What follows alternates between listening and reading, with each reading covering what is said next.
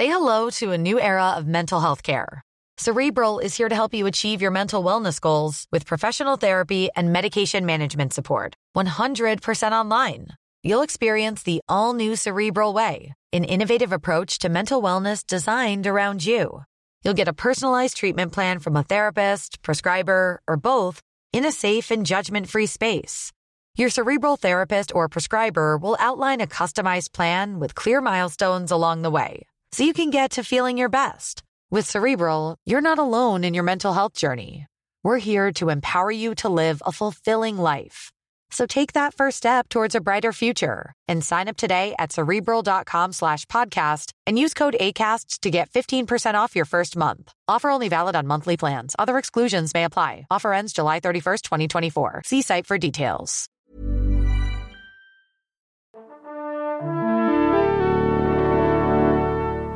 Bonjour. C'est moi Orson Welles. J'aime pas trop les voleurs et les fils de pute. Salut ciné, votre rendez-vous avec le cinéma dans sa version courte mais chic, ça s'appelle l'Extra Ball, c'est notre petit coup de projecteur rapide sur une sortie du moment, en l'occurrence accrochez-vous parce qu'on va parler des Visiteurs 3, un probable retour du duo Clavier-Renault que notre courageux camarade Daniel Andreyev a été voir, il va nous dire à quoi ça ressemble, salut Daniel. Salut Thomas, Allez merci. c'est de rien, allez c'est ciné Extra Ball spécial Visiteurs 3, j'en reviens pas de dire ça et c'est parti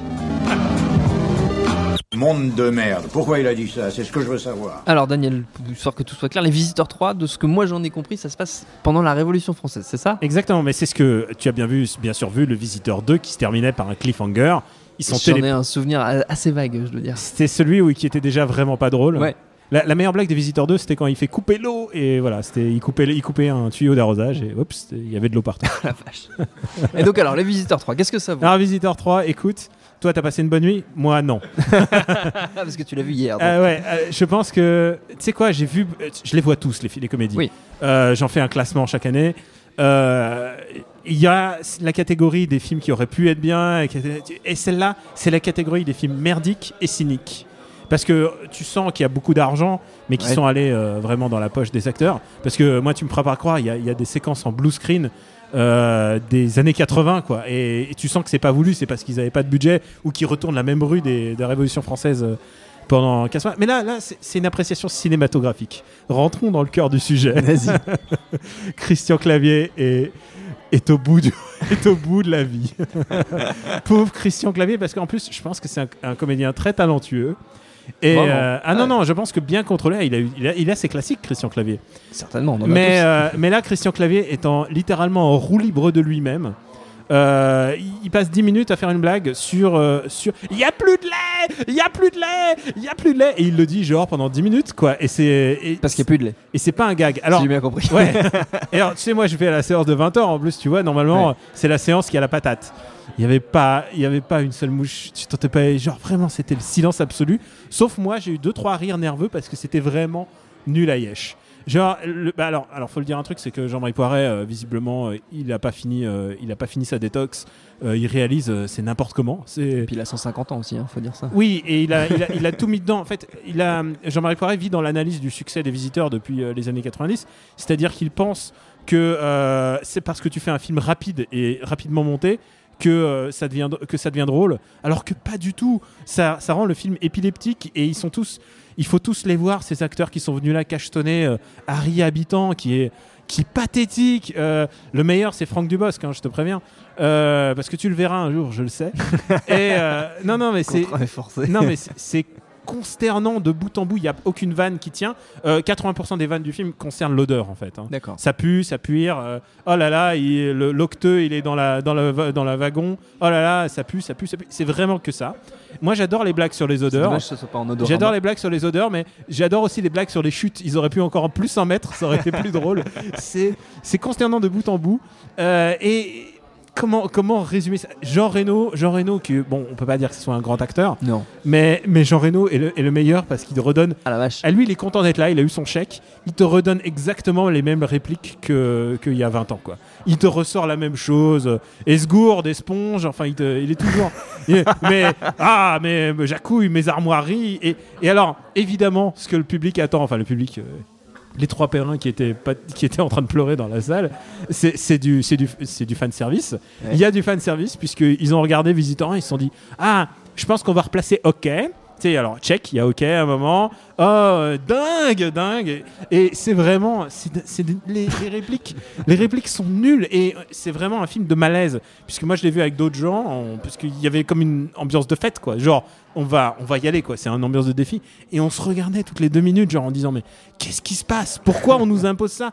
Les dernières. Il y a des dernières scènes, des derniers montages. Tu te demandes qu'est-ce qui leur est passé par la tête? Ce qui n'a aucune valeur cinématographique, ça n'a aucune valeur logique. Même à un moment, il y a un moment dans le film, ça bascule complètement et je me suis dit, ok, je pense que le film il est en train d'être tourné au moment où on est en train de regarder et qu'on est sur Periscope en fait. Ils sont en train de le tourner avec un iPhone. C'est ce que je me suis vraiment dit parce que il est à ça de l'improvisation complète. Euh, Il y a des blagues sur Mara parce que tu voulais des blagues sur Mara. Ah, il faut que j'en rajoute un truc parce qu'il y a eu toute cette polémique autour de l'acteur noir Ouais. euh, euh, Patrick Ngozi euh, qui, euh, qui n'est pas mentionné sur l'affiche. Visiblement, c'est son impresario. Je vous rassure tout de suite, le noir dans le film, évidemment, il y a des blagues sur les sarrasins et son seul rôle sur le, dans le film, c'est de faire du boudin noir un peu épicé qui va donner la chiasse à Robespierre. Oui, quand c'est pas l'odeur, c'est le caca. et, et je tiens à dire un moment pour montrer que les révolutionnaires, c'est pas des gens bien. À un moment, il y a un pigeon qui leur chie dessus et ça, c'est un des- une des dernières blagues. Mais il faut quand même que je trouve un truc positif parce que je suis lancé. Euh, c'est quand même le plot twist le plus fou. Genre, s'il était fait il y a 10 ans, ça aurait été vraiment. euh, ça a été le sixième sens, quoi.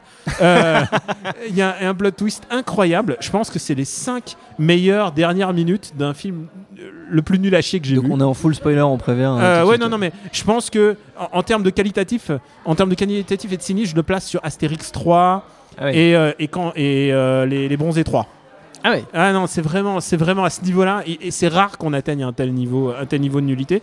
Mais alors la fin, évidemment, ils sont téléportés dans, ils sont retéléportés dans le temps. Et là, et là euh, arrive Jean Reno, il voit, il voit son château au loin, il fait ah mon Castel, tu vois, il est tout, il est tout joyeux. Et, euh, et Jacouille qui est derrière, oh messire, messire, il fait toujours la même merde. Et, euh, et là, il voit son château, il fait mais je ne reconnais point mes armoiries. Et là, tout d'un coup, il y a une croix gammée qui apparaît au loin. Et là, ça devient le méta-méta-film.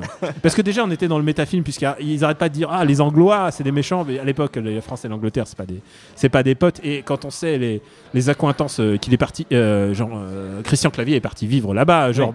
parce qu'il est victime du Sarkozy bashing, comme il l'a dit Tout à fait. dans les médias. Il, paye son alliance à Sarkozy. sûr. Et, et là, donc, c'est les blagues sur les Anglais, mais là, là, il y a les blagues sur les Allemands, et on voit qu'est- qu'est-ce qui se passe avec le personnage de Clavier pendant la, la Révolution? Je te le donne en mille, il est collabo. Et c'est ça qui est génial, c'est qu'il fait un méta-personnage. de- Genre, ce mec doit vivre. euh, genre, il est au bout, il est au bout de l'humour. Il est allé, il est allé au bout de ce qui était possible d'imaginer. Je, ne peux pas l'imaginer aller plus loin. Il est, euh, il est. Je pense que ça aurait pu être son meilleur rôle. Je pense que. Et c'est ça qui est génial, c'est qu'en fait. euh, ce film devient presque un crossover avec Opération Cornet de Bouffe. Cornet de Bif. non, mais vraiment, c'est assez incroyable parce que ça donnerait presque envie que ça continue parce que à ce niveau-là, ça devient un art. C'est j'ai vécu j'ai vécu un moment euh, comme j'en vois jamais quand je vois rarement dans le cinéma. Genre, j'attends Camping 3 avec impatience quoi là. Et euh, Camping, Camping 3 au moins, tu vois, il y a Franck Dubosc en roue libre, ça- mais là, c'était toute une troupe tous unis pour un ah, c'était euh, c'était d'un violent, c'était très violent. C'était violence de cynisme. Euh, je te le recommande chaudement. et, donc ma, ma recommandation, puisqu'il faut en faire une, Opération Cornet de Beef. Voilà. Parce que c'est le film crossover avec euh, les visiteurs. Et en fait, du coup, c'est ça qu'on peut se dire, c'est que les visiteurs, ça aurait pu être un spin-off euh, perpétuel. Genre, les visiteurs dans la préhistoire, les visiteurs chez les ninjas. moi, je t'en avais les visiteurs chez les cowboys. mais on peut inventer n'importe quoi. visiteurs qui rencontrent Marty McFly. Enfin, genre, n'importe quelle époque. Il n'y a pas de limite, quoi. Tant que Jean Reno, il peut jouer la même chose et que Christian Clavier est en roue libre, euh, je veux dire, ils peuvent. Si ça leur rapporte de l'argent, ils le feront, t'inquiète pas.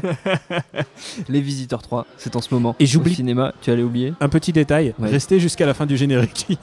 Il y a- une scène post il y a une scène post-générique sans doute la plus cryptique et la plus. euh, ah, comment dire euh, Est-ce qu'il y a Spider-Man ah, ah, non, mais c'est la, c'est la scène la plus abyssale que j'ai vue dans, un, dans une comédie française.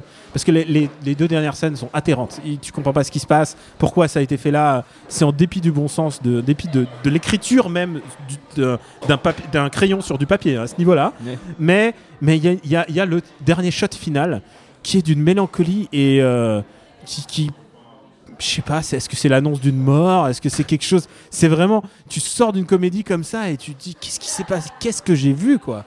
Et euh, c'est ça qui me qui sort. Et tu sais quoi je- pour me remonter le moral, je suis presque prêt à aller sur YouTube pour écouter euh, le, le- le tube techno. Ok, ok, parce que ça, c'est un meilleur souvenir, tu vois, que ça. Ils sont descendus encore plus bas. Ou que le jeu vidéo, qui était vachement bien aussi. Les Visiteurs 3, m'étonnes. c'est en ce moment au cinéma. Je suis désolé parce que je suis vraiment- très fâché parce qu'ils ont cassé Daniel Andrieff, il est je, tout je bizarre. perds, je perds mes moyens. C'est vraiment, je, tu- partir là-dessus, quoi. Qu'est-ce qui se passe?